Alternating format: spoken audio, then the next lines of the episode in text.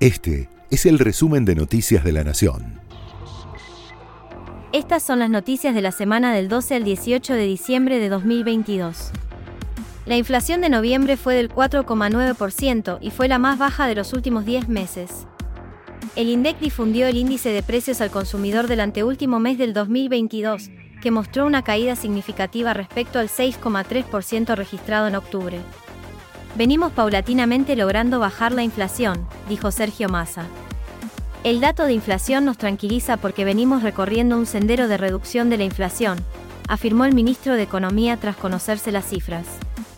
En tanto, el nivel general de precios acumuló un incremento del 85,3% en los 11 meses del 2022, mientras que en la comparación interanual registró una suba del 92,4%.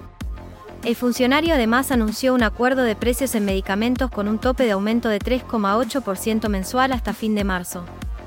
También se anticipó el congelamiento del costo de los insumos industriales hasta marzo. Los precios de 25 firmas de los sectores del aluminio, vidrio, petroquímica y envases no podrán superar el 4% mensual. La medida rige para diciembre y se mantendrá vigente por cuatro meses. Esto dijo Sergio Massa.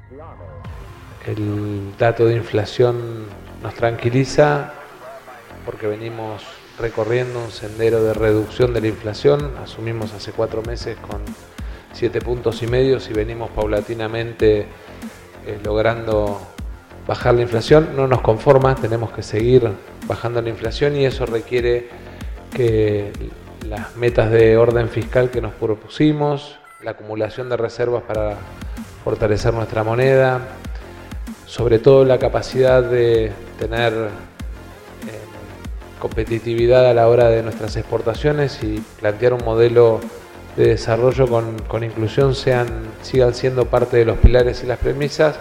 Obviamente el número de hoy es alentador respecto de que seguimos recorriendo un camino hacia la baja, eh, pero no nos tenemos que conformar ni mucho menos. El gobierno anunció un bono para trabajadores privados, será de 24 mil pesos y lo recibirán quienes cobren hasta 186 mil pesos mensuales. El pago deberá realizarse en una sola cuota durante este mes. Además, habrá un bono de 13.500 pesos a pagarse en dos cuotas para quienes sean parte del potenciar trabajo, y alcanza a 4,5 millones de personas, entre empleados en relación de dependencia y beneficiarios de planes sociales. Sin embargo, los movimientos sociales oficialistas marcharon este jueves en rechazo al bono al Ministerio de Desarrollo Social y Economía, protestaron el viernes y continuarán el próximo martes con una jornada en supermercados y una protesta nacional antes de Navidad. Así se expresó Juan Grabois al respecto. 6.700 pesos. O sea, cualquier persona que nos está viendo eh, es, es una vergüenza. Es una vergüenza lo que han hecho, es una vergüenza lo que vienen haciendo. Es una vergüenza cómo metieron a la justicia penal en la definición de quién cobra su salario y quién no lo cobra. Es una vergüenza haber suspendido el salario de gente que trabajó durante todo el mes de noviembre, en diciembre, que es un momento tan importante para nuestro pueblo. Es una vergüenza que vaya a haber tanto hambre en Navidad y la verdad es que no lo no entendemos por qué este escupitajo en la cara de los más humildes se cumplieron tres años de gobierno de Alberto Fernández. El presidente encabezó un acto para destacar los logros de su gestión a tres años de llegar al poder. El mandatario fue el único orador del acto, en el que habló ante obreros, médicos, beneficiarios de planes sociales y personas que recibieron vacunas contra el COVID. Además, se anticipó que Fernández viajará a la asunción de Lula en Brasil, el primero de enero en Brasilia. Por su parte, desde el entorno del mandatario brasileño confirmaron que va a visitar Argentina el 24 de enero, en el que será su primer viaje al exterior como presidente. Esto declaró Alberto Fernández.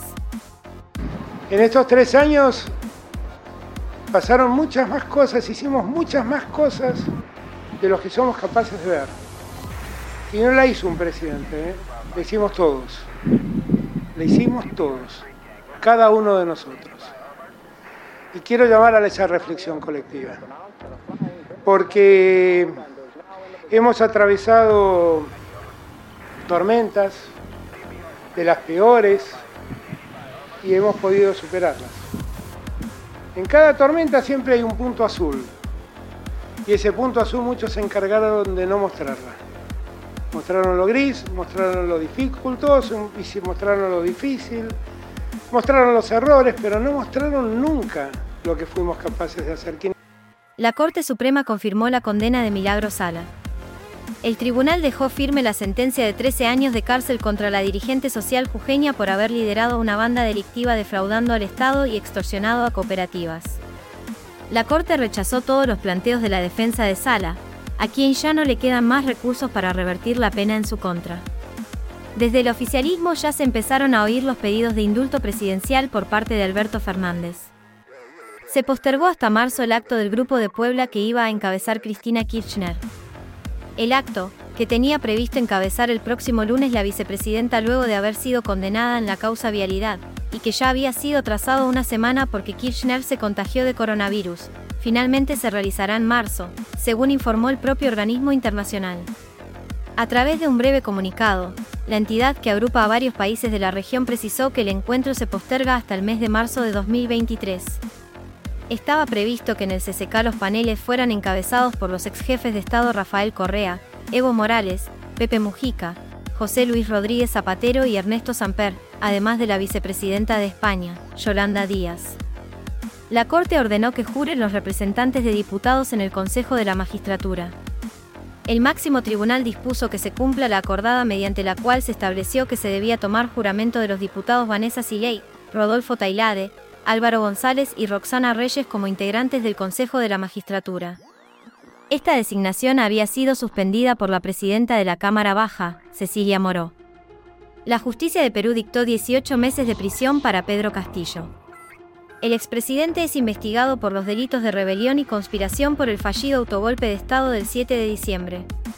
La medida coincidió con nuevos enfrentamientos en las calles, donde murieron otras seis personas. La cifra de fallecidos asciende a 14 desde que estallaron las protestas.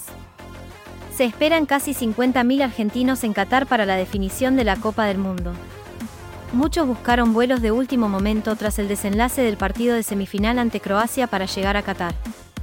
Aerolíneas Argentinas sumó vuelos que cotizaron por arriba del millón de pesos. Hasta el momento son 40.000 compatriotas en el país mundialista y se espera la llegada de unos 8.000 más. El presidente francés, Emmanuel Macron invitó a Alberto Fernández a presenciar juntos la final, pero después de evaluar la invitación, desde el entorno del presidente desecharon la idea y aseguraron que el mandatario no va a viajar a Qatar.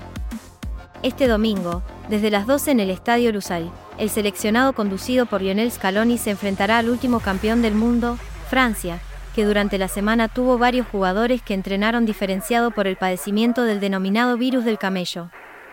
Será la quinta oportunidad en la que Argentina llegue al partido decisivo de una Copa del Mundo.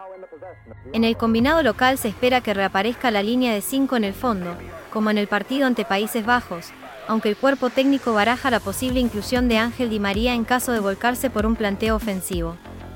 Este sábado se hará el partido por el tercer puesto entre Croacia y Marruecos a las 12, hora argentina. Esto declaró el director técnico argentino.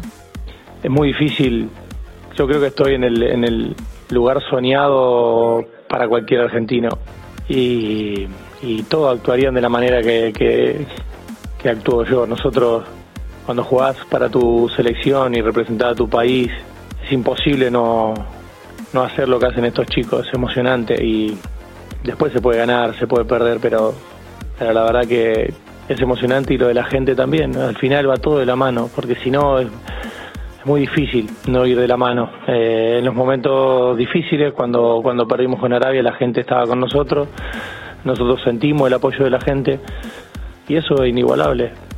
Entonces, eh, no sé, a lo mejor si está en otro lado suena como, como a, a político, pero acá en, la, en la selección no, no, no existe eso, o sea, existe que todos tiremos para el mismo lado, todos queremos el bien común y no hay hinchas de, ningún club, somos, todos hinchas de la celeste y blanca. Este fue el resumen de Noticias de la Nación.